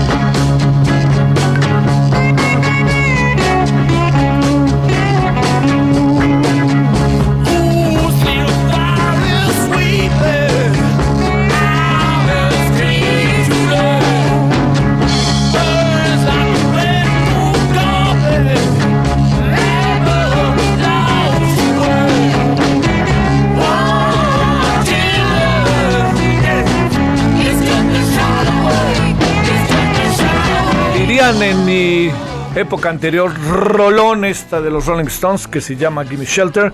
Es, eh, estamos acordándonos de los Rolling Stones. El muy querido tuitero Alejandro dijo que bueno, escogiste bien. También el señor que está al fondo, porque luego el problema es que yo siempre felicito a los que están en otro piso porque bajan y me dicen, oye, qué buena música, etcétera. Pero aquí, en la cabina, están escuchando otra estación. Entonces, entonces el ingeniero Gus no tiene manera de decirme qué buena canción, aunque la sugiera. ¿Por qué? Porque están en otra estación. Estoy diciendo cosas de ustedes y ni me pelan. Bueno, ya. Bueno, eso no quita el valor de esta preciosa canción, en verdad muy buena de Gimme Shelter de los Rolling Stones. Eh, en el 2006, en un gran, gran concierto en el Foro Sol, se presentaron en México en un 26 de febrero. 17.32, hora del centro.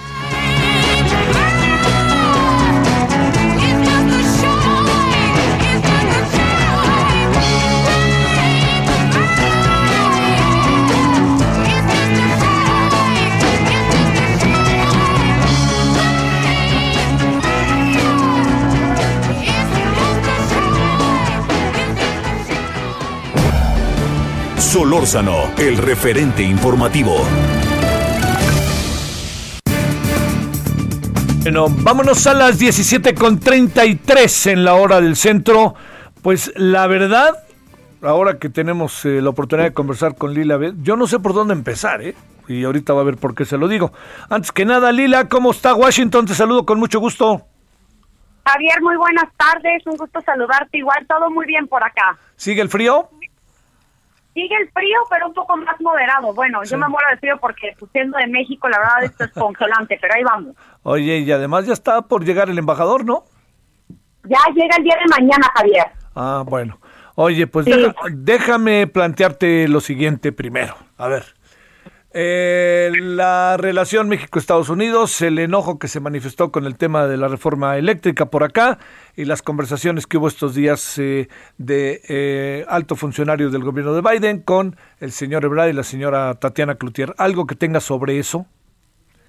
Pues mira, yo creo que fue el primer acercamiento, es el primer, entre comillas, viaje del actual secretario de Estado Tony Blinken. Eh, se hizo el primer acercamiento con sus contrapartes mexicanas, al igual que canadienses.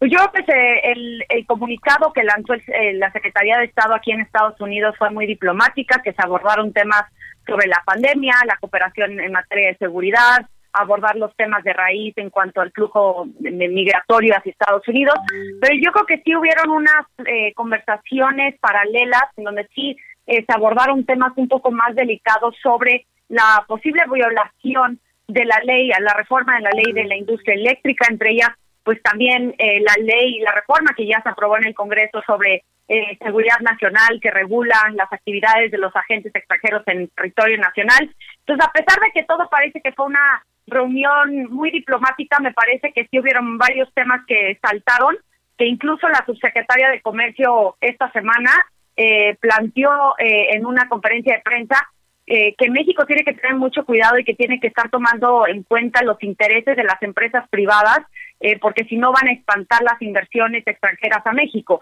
Y esto obviamente también dentro del marco de la posible pues reforma a la ley de la industria eléctrica.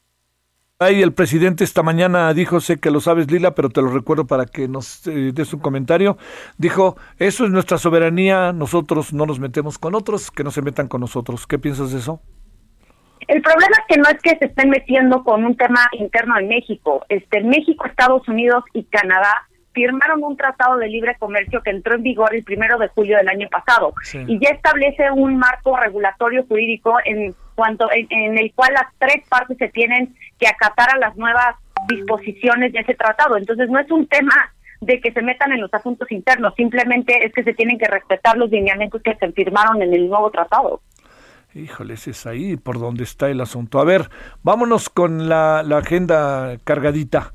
Este segundo asunto eh, lo que tiene que ver con eh, esto que ayer platicábamos eh, aquí, que le dimos un poco de, vuelta como tema informativo, pues la verdad, si te soy sincero, Lila, sin tenerlo suficientemente claro qué querrá decir todo esto, pero según un alto funcionario de la policía, los rebeldes quieren volar el, el Congreso en cuanto Biden se presente con demócratas y republicanos. ¿Qué, ¿Qué, tan seriamente se pueden tomar estas amenazas? ¿Qué alcanzas a apreciar estando en primera fila de ese espectáculo que es la política de la política estadounidense? No, pues sí se lo están tomando muy serio aquí en Estados Unidos. Están ya teniendo información de inteligencia varias autoridades estadounidenses de estos grupos extremistas de derecha que aparte de que contribuyeron al asalto al Capitolio el 6 de enero, pues ahora están eh, amenazando con explotar o dañar o atentar contra el Capitolio de nuevo en este discurso que se hace al principio de cada legislatura normalmente en febrero, que se llama el Estado de la Unión, eh, que en estos momentos se ha pospuesto y la Casa Blanca no ha dicho cuándo se va a llevar a cabo, por, por el simple hecho de que se está eh, pues proponiendo estas amenazas por este tipo de grupos. Incluso el jefe de la policía del Capitolio, eh, Yogananda Pittman, dijo que esta revelación eh, pues pone en riesgo las medidas de seguridad del Capitolio y por ende quieren seguir con esta con este esta presencia de autoridades de seguridad en el Capitolio y, y, la verdad el fondo de todo esto, Javier, es simplemente el hecho de que Estados Unidos está sumamente polarizado. Creo que todavía se demuestra que aparte de que Trump eh, fue absuelto en este juicio político, pues va a seguir influyendo fuertemente en, en, la estructura del Partido Republicano y gran parte de su base electoral son estos grupos extremistas de derecha y, y, siguen creyendo que le robaron la elección, siguen creyendo que Biden es el presidente ilegítimo y van a querer hacer lo posible para detener que la presidencia de Biden continúe y, por eso siempre eh, utilizan el recurso de la violencia y, y las autoridades en Estados Unidos y especialmente en la capital de Estados Unidos lo están tomando como una amenaza muy seria. Eh, tú eh, viviendo por allá, ¿sientes que el clima es, lo, es distinto? ¿Hay un mayor proceso de seguridad? ¿O todo se circunscribe al Capitolio, al Congreso, etcétera? Mira, definitivamente desde que yo tuve el, el, ¿no? el privilegio de cubrir eh, la inauguración presidencial y estar en una semana antes del 6, este, del 20 de enero, eh, en esa época sí sentía que era como un Irak, ¿no? Parecía un, pues, un, un lugar como si estuvieran en guerra. Sí. Pero ahorita ves varias presencia de todavía de, de, miembros de la Guardia Nacional, el Capitolio sigue resguardado con rejas, entonces sí se siente un poco, eh, no sé, se siente como que todavía hay una amenaza, evidentemente no del tamaño como la que se esperaba o la que podía ocurrir en la, el día de la inauguración de, de Biden, pero sí están tomando medidas inusuales para lo que normalmente es la capital de Estados Unidos. A ver, cerremos. Está soltando las manos el señor Biden y no se anda con promesas y hace lo que tiene que hacer respecto a los temas de carácter de política este, global, como es el caso de Siria, el ataque, eh, Siria que amenaza a Estados Unidos ahora. ¿Cómo poder entender en la geopolítica esto, Lila? Pues mira, yo creo que fue, primero que nada, fue la primera operación militar que Biden toma desde que llega a la Casa Blanca como una respuesta al lanzamiento de cohetes contra objetivos estadounidenses en Irak. El 15 de febrero incluso se mandaron varios misiles a esta zona verde afuera de la embajada de Estados Unidos en Bagdad. Y, y yo creo que aquí hay, hay, hay, una cuestión muy importante que está mandando como señal al mundo eh, Joe Biden. Y me parece que es la siguiente, Javier. La primera es que definitivamente va a tratar de encontrar soluciones diplomáticas antes que, que recurrir a la violencia o a, usar no la fuerza militar de Estados Unidos. Pero con el tema de Irán, eh, Irán desde que se desde que mataron a Soleimani eh, en el año pasado bajo el mandato de Donald Trump, pues ha estado mandando eh, varias cuestiones agresivas eh, contra Irak y contra los intereses y el personal estadounidense que se encuentra en ese país. Y en este en este marco donde también se están llevando a cabo las negociaciones para encontrar o llegar a un acuerdo de nuevo eh, con el tema nuclear eh, con Irán, que se retiró también Trump en 2018 de aquel acuerdo que hizo el entonces presidente Barack Obama, pues en este eh, en, en estas negociaciones Biden está mandando una señal de que sí está dispuesto a negociar, pero que tampoco va a permitir que los intereses y el personal estadounidense se ponga eh, en riesgo. Y por un lado está demostrando que va a utilizar el poder blando de Estados Unidos, utilizando los mecanismos diplomáticos para solucionar problemas mundiales, pero por otro lado, si es necesario, pues va a hacer lo necesario también, perdón la redundancia, pero va a hacer lo que necesita hacer para proteger los intereses de Estados Unidos. Y aquí vemos este baile, ¿no? Esta dicotomía entre la diplomacia y el poder militar al inicio de la era de, Trump, de, de Biden. De Biden. Oye, este, a ver, para cerrar, eh, como más que buscar, estaremos eh, en el preámbulo de toma y daca fuerte entre México y Estados Unidos con sus gobiernos en función de los muchos temas que por ahí están, ya sabes, ¿no? dándonos vuelta, que no acaban de cerrarse y yo no veo, Lila, que se puedan cerrar. No, yo creo que se van a poner más complicados, Javier. Este, tomando en cuenta más o menos lo que se está haciendo en el Congreso de, de, México en cuanto a temas energéticos, la agenda ambiental del presidente Andrés Manuel López Obrador, este, el tema de los derechos laborales que también va a brincar en, en un futuro próximo. Yo creo que todo, todas las nuevas disposiciones que ya están plasmadas en el TEMEC van a causarle un dolor de cabeza sí. eh, al gobierno mexicano si no empiezan a también a, a legislar de acorde al texto del nuevo Tratado de Libre Comercio.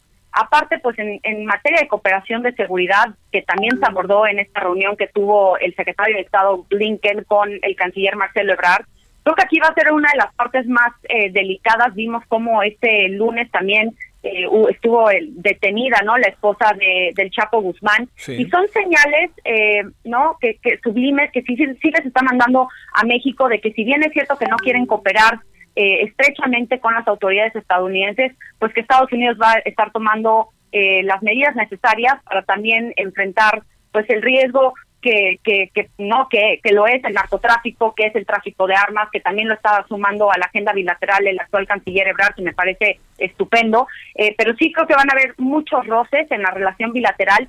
Y también mencionar, Javier, que no es por nada que el presidente de Argentina, Fernández, llegó a México por segunda ocasión para, re- para reafirmar este compromiso que tiene Andrés Manuel con, con los gobiernos y los líderes izquierdistas en la región de América Latina y esta mirada hacia el sur que ha dado el presidente Andrés Manuel, yo creo que hacia allá va su política exterior, por allá va su enfoque y este acercamiento también que ha tenido con Rusia, con China, pues no le manda muy buena señal a, a Estados Unidos y creo que esto va a causar pues problemas eh, en el futuro próximo en la relación bilateral. Lila, buen fin de semana, gracias que estuviste por acá. Al contrario, gracias a ti, Javier, un saludo a todo tu público. Gracias, buenas tardes. Vámonos a las 17:44 en hora del centro. Solórzano, el referente informativo.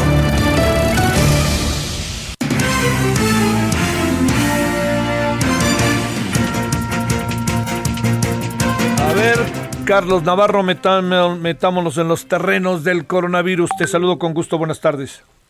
Buenas tardes, Javier. Te saludo con gusto a ti al auditorio y comentarte que por las condiciones que presenta la Sputnik V vacuna contra la COVID-19, aquellas que salen de algún congelador y ya no pueden regresar en la Ciudad de México, se le aplica al personal médico que está trabajando en el Programa Nacional de Vacunación en su segunda etapa, que es donde se está llevando a cabo en Tláhuac, Iztacalco y Xochimilco. La jefa de gobierno, Claudia Sheinbaum, informó que para que estas vacunas no se desperdicien, porque recordemos que tiene una condición diferente a las de AstraZeneca, por ejemplo, que si una vez que son descongeladas simplemente ya no pueden regresar al congelador, se han aplicado alrededor de 200 dosis al personal que está trabajando en este programa nacional de vacunación para evitar que se desperdicien las vacunas, Javier, por, como te comentaba, la Sputnik V necesita estar a una cierta temperatura en los congeladores, cuando se le saca simplemente se tiene que aplicar muy rápido en un periodo de menos de dos horas para que esta siga funcionando, si no, ya no puede ser utilizada. Y también comentarte que las escuelas privadas de la Ciudad de México que hagan caso omiso a las autoridades tanto locales como federales y retomen las clases presenciales el próximo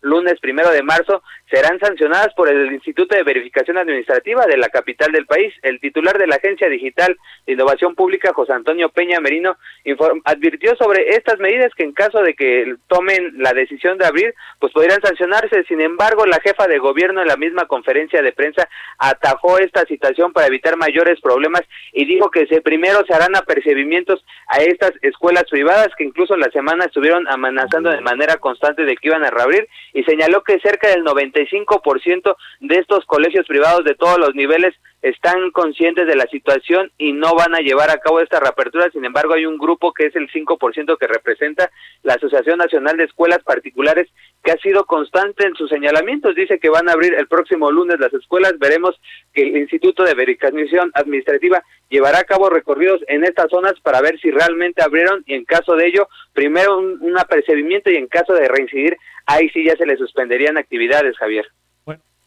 Pero eso quiere decir que las que eventualmente el lunes pudieran o se de, tomaron la decisión de abrir, pueden ser sancionadas y supongo que una parte de la sanción es cerrarlas. Es correcto. Primero, lo que plantea la jefa de gobierno es, se acercan con ellos, es un apercibimiento. En caso de reincidir, ahí es cuando ya se toman la decisión de parte del Instituto de Verificación Administrativa, que ya sería incluso cerrarlas y también las multas económicas que contemple la misma ley, Javier. Sale. Muchas gracias y buenas tardes, Carlos.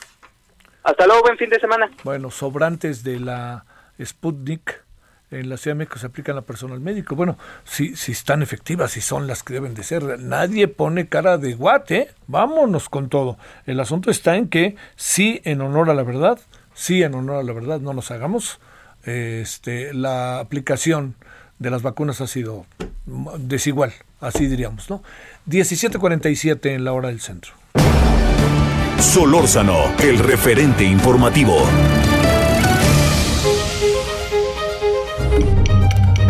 Ruta 2021. Bueno, estamos a las 17 con 47, casi 48 en la hora del centro y como todos los viernes tenemos la oportunidad de conversar con Alejandro Cacho, periodista y bueno, él está al frente de esto de Ruta 2021, que es la mirada desde hace ya varios meses de Alejandro, del equipo aquí en el Heraldo, sobre las elecciones del próximo mes de junio. ¿Cómo estás Alejandro? Te saludo con gusto. Querido Javier, igualmente, todo bien, gracias. ¿Tú qué tal? Oye, anoche veía tu avance, el, digo, el que acabando el noti de nosotros aparece.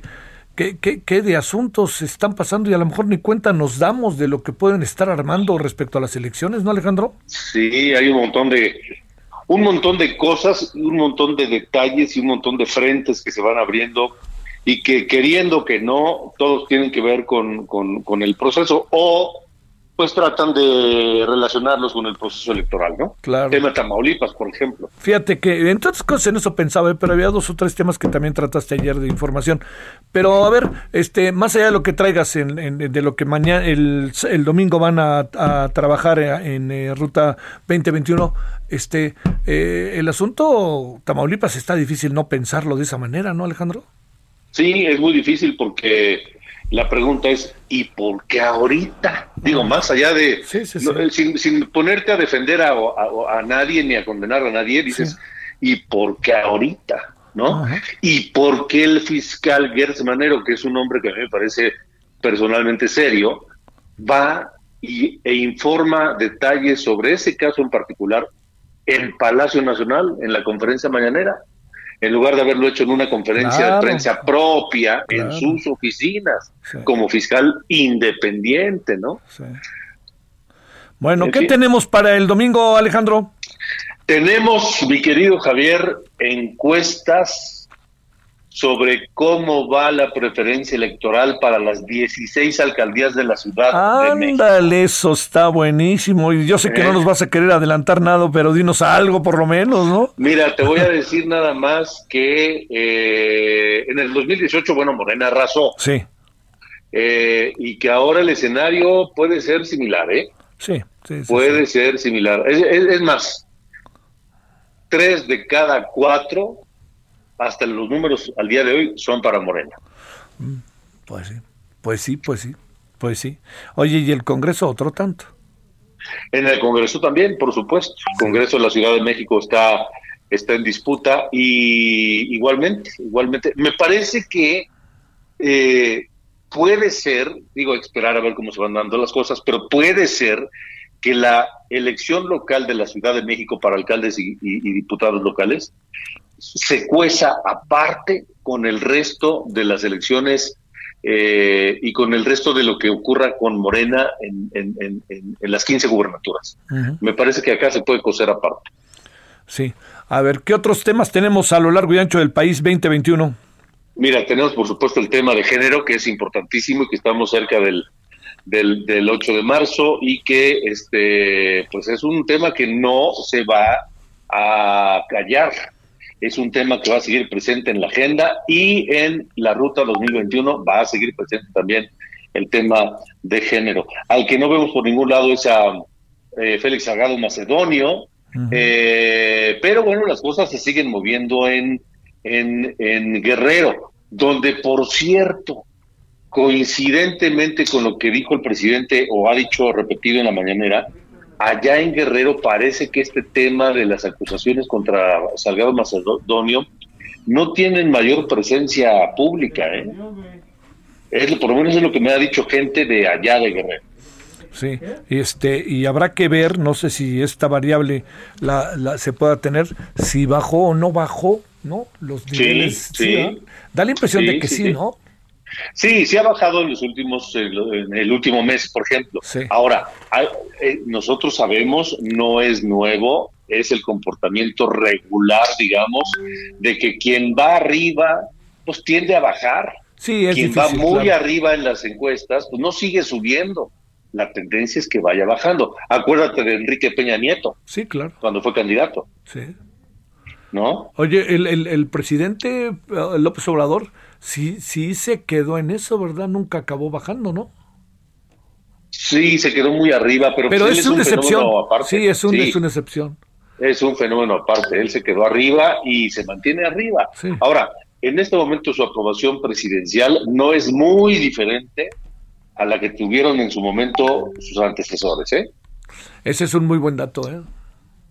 Oye, el, otro día veía a Roy Campos y, la impresión que da es que lleva como dos semanas con una tendencia a la baja, ¿no? Sí, sí, sí, sí, sí.